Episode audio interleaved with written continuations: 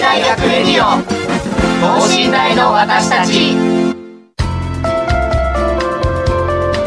この番組では神戸大学でのキャンパスライフ受験エピソードなど学生パーソナリティが生の声をお届けしていきます。大学関係者による大学の最新情報イベント情報もお伝えします。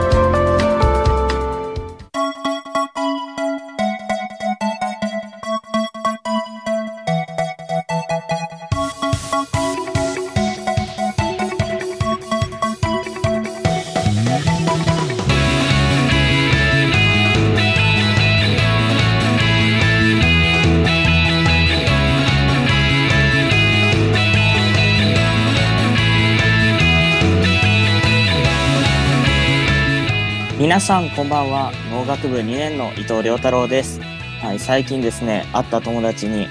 えー、久しぶりに会うと、えー、太ったと言われまして少しショックを受けました、えー、僕の考えではですね、え神戸大学山の上にあるんで通学の時にいつも坂を登ってたんですけど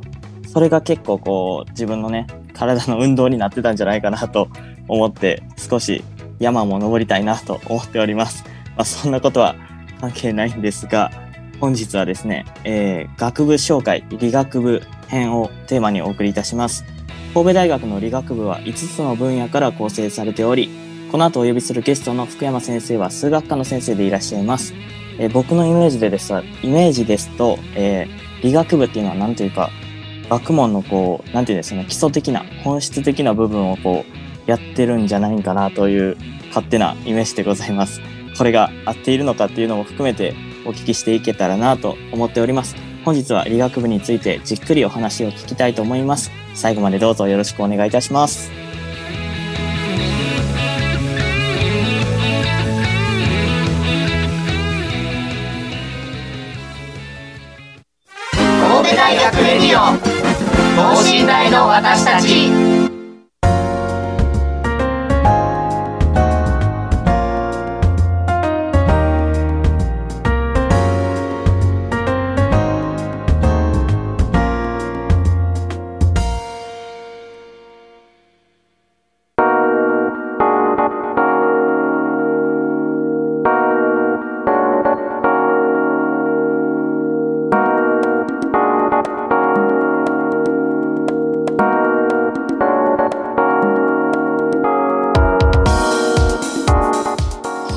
い、ということでですね、もうなんかカミカミなオープニングになってしまいましたが、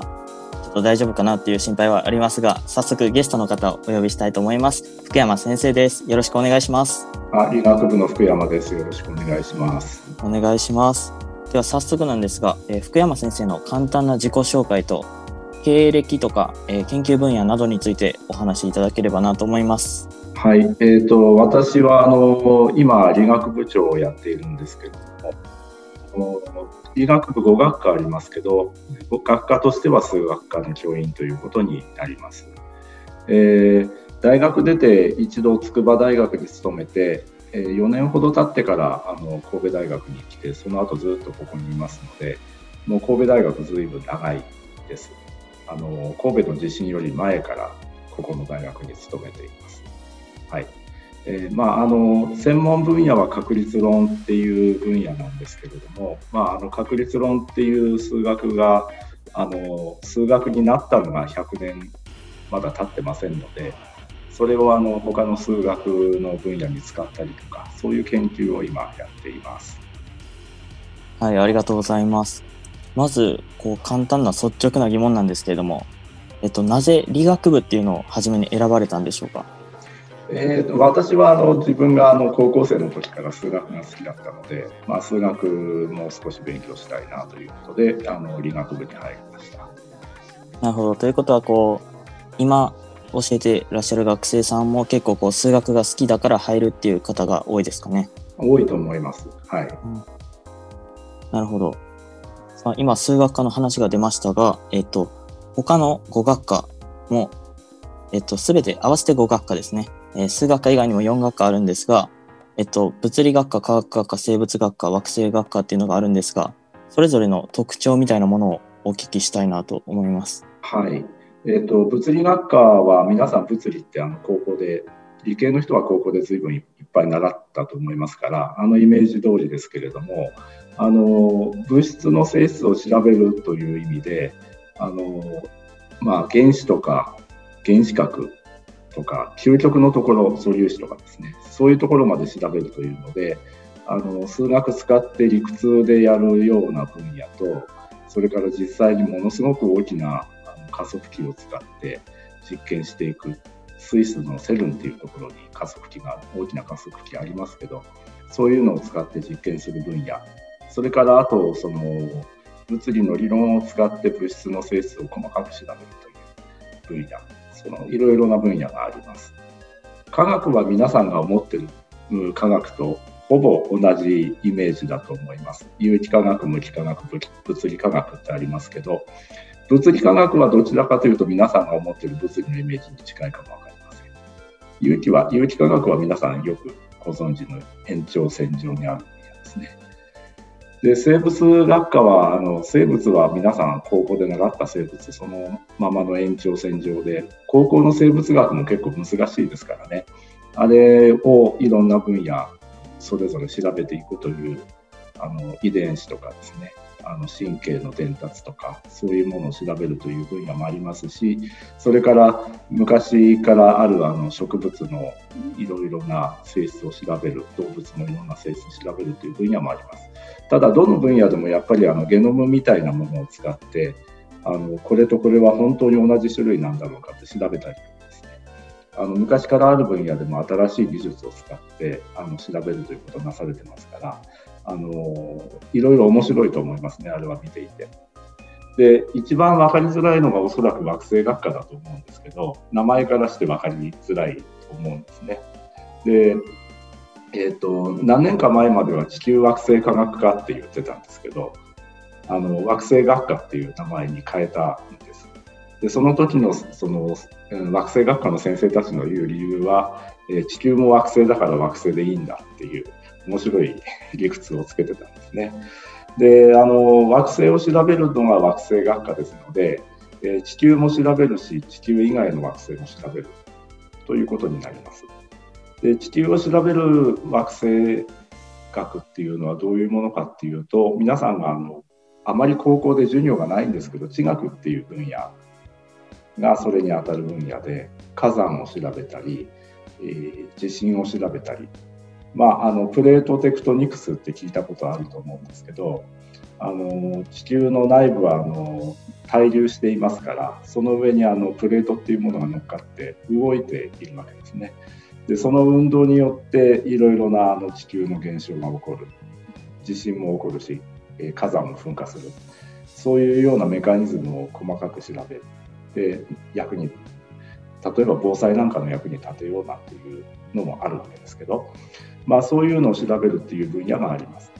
ですからこれはあの例えば山に登って本当に火山の、えー、溶岩を見たりとかですねその昔のそういうものの変理も調べたりとかっていうことをやったりとかからあのいろいろな観測装置を海に沈めたりとかいろんな研究の仕方があります。であと惑星他の惑星もありますのでその他の惑星については惑星探査っていうのがやはり一つの大きな仕事になってあのはやぶさ2の活躍は皆さんあのニュースで見られたと思いますけどああいう研究もなされています。はい、ですから、まあ、宇宙のことと地球のことと両方やるっていうのが惑星学科っていうのの特徴であの火星の大気を調べてるっていう先生もいますしね。いろんな研究のアスペクトがあって、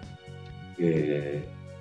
今あの去年あたり一番話題になったのはあのマグマオーシャンっていう現象で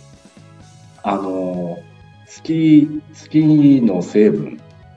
月の石っていうのは昔アポロが持ってきたので地球に持って帰ったのがあるんですね。でその成分を調べてみると地球の地球を構成している成分とあまり変わらなかったです。でなぜ、えー、月と地球が同じ成分なのかっていう疑問があるわけなんですね。でその昔のあの説では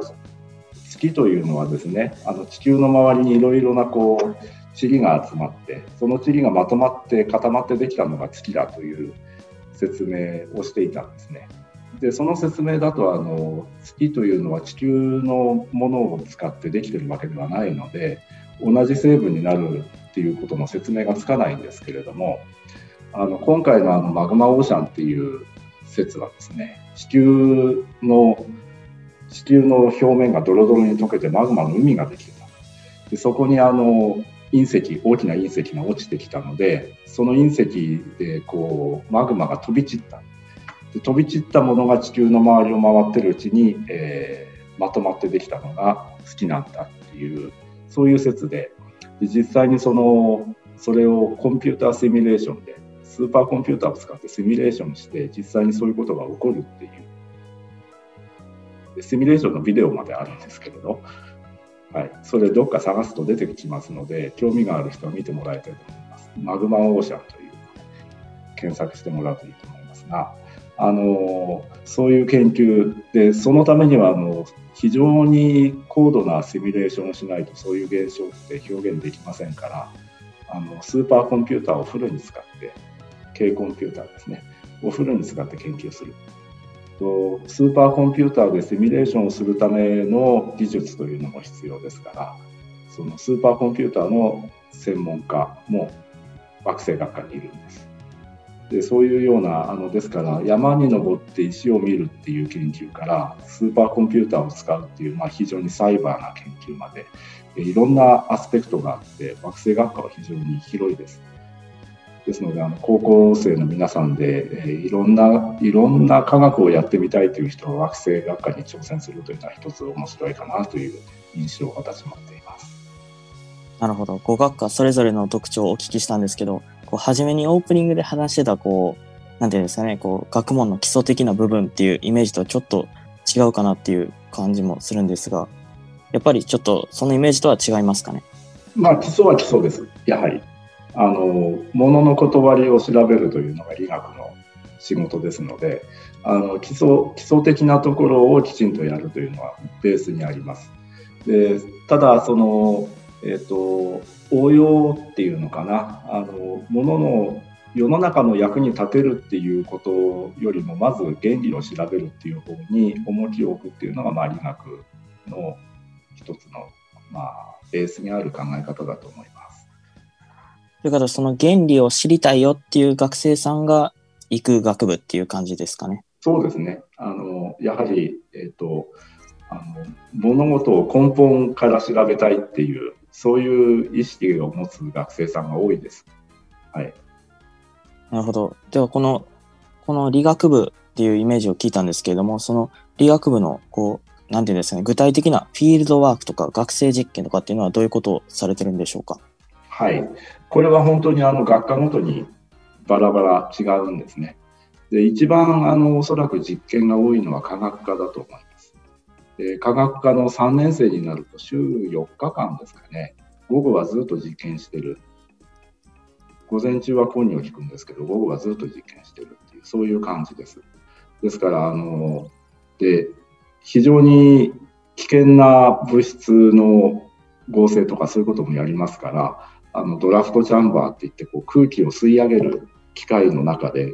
えー、いろいろな実験をしたりとかですねあの他ではできないようなことがいっぱいできる。まあ、科学はやはり実験が基礎だというふうに科学の先生はおっしゃいます。で実験があのどのようにうまくいかないかっていうのを体験させるのが大事だって学あの先生たちおっしゃいますね。あのその本に書いてある通りやってもなかなかうまくいかないっていう経験を皆さん積んでえだんだんあの技術が上がっていくで技術が上がって理屈も分かってというので4年生それから修士になってあの科学の研究が一人前にできるっていう感じだと思いますね。で生物とかその惑星はあのやはり野外で実習するっていう場面があります。あの沖縄の島に行っていろいろ採集して調べるっていうの生物学の実験あります。それから淡路島にあのセンターがありますので、そのセンターを使って、えー、海藻を調べるとかですね、そういう実習もあります。で、惑星はあの山に登って岩を見てくる実習とか、まあ、その他いろいろあります。船に乗って海底調べてくるような実習もありますね。まあ、あのであと、それぞれに実験がありますね。あの生物も惑星の実験がありますで。物理の実験があります。物理の実験は皆さん教科書で見たことがあるような実験を大掛かりにやるような一通りやっていくような感じで科学ほど実験の時間長くないですけどもあの実験の結果の解析とかは結構あの厳しく先生に見られますのであのレポートとか書くのきっと大変なんじゃないですかねあれね。そういうふうなイメージがあります。で数学はあの実験も実習もありません。はい。なるほど。ということは数学はもう講義ばっかりっていう感じですかね。まあ、講義と、あと演習っていう授業があって、あの問題を解いてきて黒板でやってみせる。先生、生徒がやってみせて、先生があのいろいろコメントするっていうような授業はありますけどね。はい、なるほど。では、えっと、福山先生が考えるこの神戸大学の、えっと、理学部のこう強みっていうのは何だと思いますか？まあ、一番強みはですね、あの小さいことです。えーと、小さい、大きいことが大体皆さんいいことだと思ってると思いますけど、であの他の例えば東大とか京大とか阪大とかのあの理学部ですけど、やっぱり学生定員多いですし、先生も多いんです。ただあの、えー、神戸大は学生定員、今、入学定員で1年生153人ですけども、あの教員の数結構多いですから、あの大体1人の教員に3人学生がいるようなイメージなんですね。とこれ非常に少人数ですので、少人数教育であの上の学年までずっと行きますから、あの先生と学生の間が非常に近い、特に修士になると、あの本当に濃密な関係で、あのいろいろなディスカッションするって感じになりますからね。あのそういう意味で学生さんが勉強しやすい環境になってるっていうのが、あの学生さんにとっての神戸大学の強みだと思いますなるほど。えっと、こう、なんていうんですかね、大きいことがいいことだっていうイメージがあったんですけど、こう、小さいことがいいことっていうのが、すごい、なんていうんですかね、不思議だなという感じもしましたが、こう、話を聞いてみると、すごい、なるほどっていう感じがあって、いいなと思いました。他にですね、この学部の中の、こう、研究室の学生さんっていうのはどういうことをされてるんでしょうか？まあ、あの学部、大体4年、どの学科も4年生になると研究室に配属されます。で研究室にはあの修士の学生もいるし、ドクターの学生もいるし、で先生たちもいる。であと、研究員っていう人たちもいますね。でそういう先生そういう人たちとこうチームを組んで一緒にあの例えば実験をしていくそれからあのゼミをやっていろいろなことを身につけていくってことをやっていくことになります。ですので、あの、まあ、世代横断型の教育っていうものがある程度なされているかなというふうに思います。でですので、あの先生からものを習うだけじゃなくて、あの同じ研究室の先輩からあのいろんな実験の技術とか、それからこういうことが成り立っているっていういろんな理論とかですね、でそそどういう本を読んだらあこういうことが分かるようになるかっていういろんなノウハウをあの上の世代から下の世代に伝えていくっていう、そういう場面が研究室であります。であのこれ特に実験系でこれが濃密で、あの実験っていうのはあの一つ一つの実験に非常にいろんな技術が積み込まれていますから、それはやはりあの世代世代間でずっと伝えていかないといけないようなものですのでね、まあ、先輩後輩の関係っていうのは結構大事だとなるほど。ここでもやっぱりその研究室の人数の少なさっていうのがいいところにつながってくるんですかね。あそうだと思います。あの多いとやっぱりあのサボっちゃう人も出てきますからね。であの人数少ないですからあのみんなが一生懸命働かないといけないっていう雰囲気が出来上がりますよね。誰かがサボったらそのその分穴開いちゃいますからね。ですからそういう意味であのきちんとみんなが頑張るっていう雰囲気ができてていいんじゃないかなと思います。ということはこの高校生の方で結構自分こうほっとかれるとこうずるずる楽しちゃうよっていう人にも神戸大学の理学部っていうのはおすすめって感じですかね。おすすめですね。あの楽しちゃうっていうかあの楽させてもらえませんから。はい、あのちゃんとあの役割が与えられてあの自分もこれやらなきゃいけないなっていうその何ですかね一員としての存在感っていうものあると思いますからその点であの研究室に配属されると皆さん生き生きしているように見えます。なるほど。ここで、その福山先生自身の研究っていうのもお聞きしたいなと思うんですが、どういう研究をされてるんでしょうか？えーっとですね、あの研究の話はなかなか難しいんですけれども、あの高校で習う等比数列っていうのがありますね。あの公比っていう同じ数をずっと掛け算して出てくる数列です。で、あの高校で習うぐらいのことですから簡単だと思うかもわかりませんが、あの等差数列にしても等比数列にしてもなかなか奥が深くて、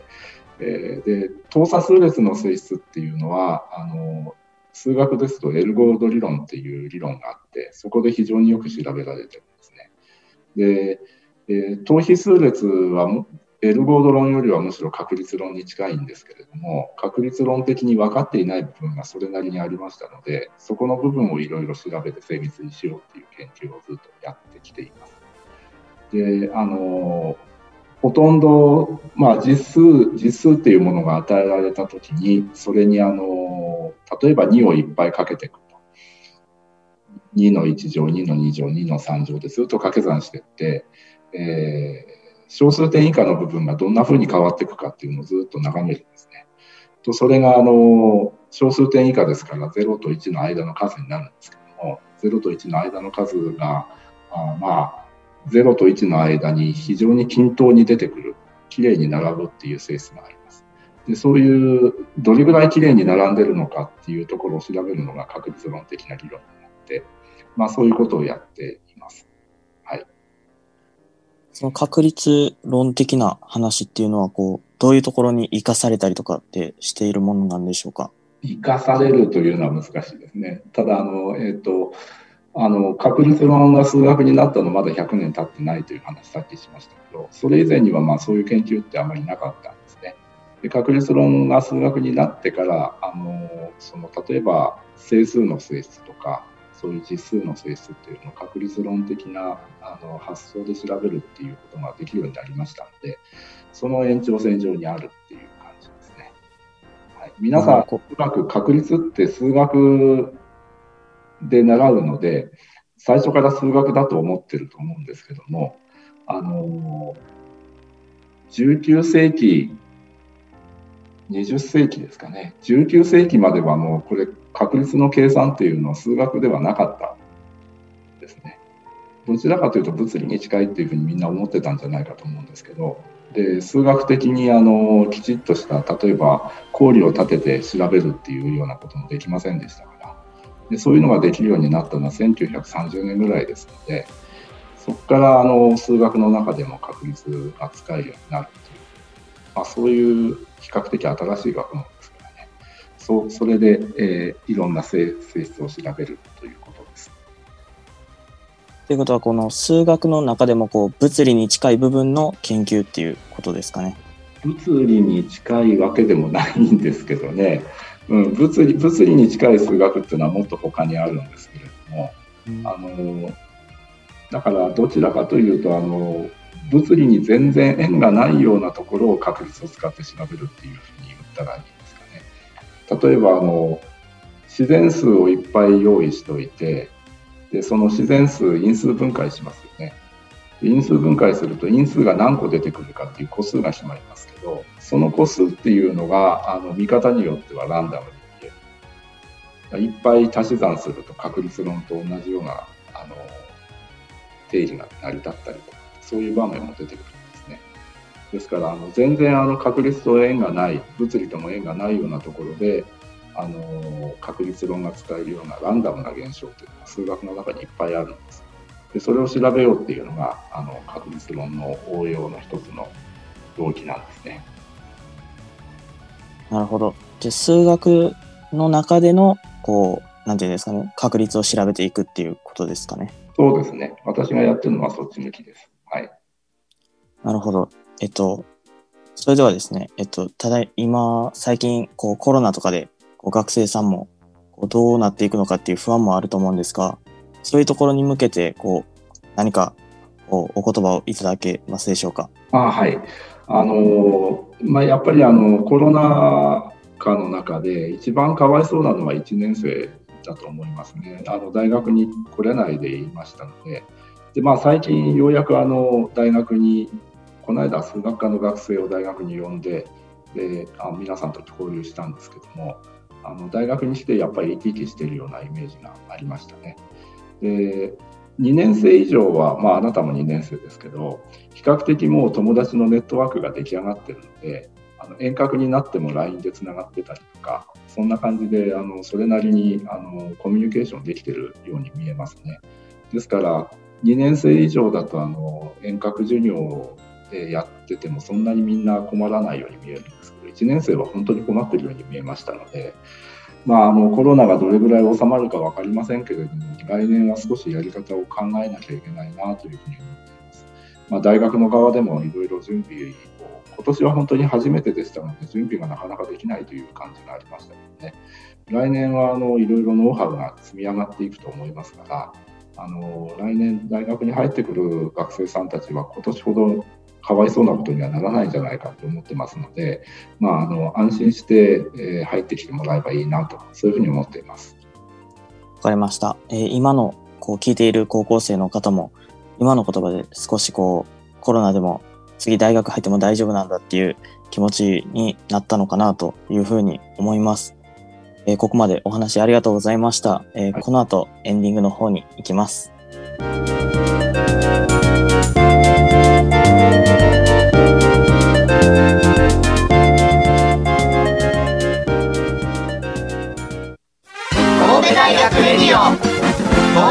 代の私たち。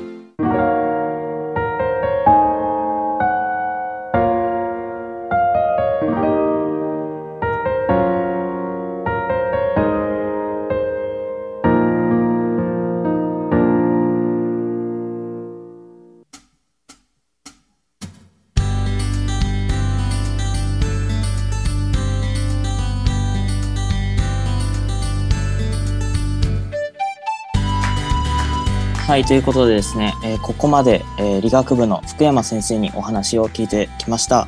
えー、この理学部5学科、数学科、物理学科、科学科、生物学科、惑星学科、それぞれのね、こうお話とかも聞けてすごい良かったなと思います。この原理を学びたい学生さんはぜひぜひ神戸大学の理学部目指していただきたいなと思います。あとですね、こう、神戸大学ならではの強みが、こう、人数が少ないことっていうのがすごい、こう、僕の中で結構こう、響いたなと思いました。はい。こう、いろんなね、こう、少数で先生にこう、近いところで教えてもらえるっていうのがいいところだと思うので、そういうところも踏まえて、えー、神戸大学の理学部を目指していただければなと思います。ですね、研究テーマも、こう、すごい、こう、難しい話だったんですけど、結構僕たちにも分かりやすく伝えていただけたように思います。最後に、えー、コロナの中で、この次の入ってくる学生さんに向けての、こう、いい印象のお話もされたので、えー、安心して入ってきていただければなと思っております。皆さんはどうだったんでしょうか？理学部のイメージが少しでも変わったのかなって思いますね。どうですかね？僕の中では結構イメージがこう理学部もっと基礎的な部分なのかなと思ってたんですけど、その基礎的な部分を大事にしつつも、こう、新しい部分にどんどんどんどんこう、挑戦していってる感じが伝わってきたので、イメージが少し変わったなという感じがしました。ということで、今週はですね、伊藤良太郎がお届けしました。それではまた次回、さようなら。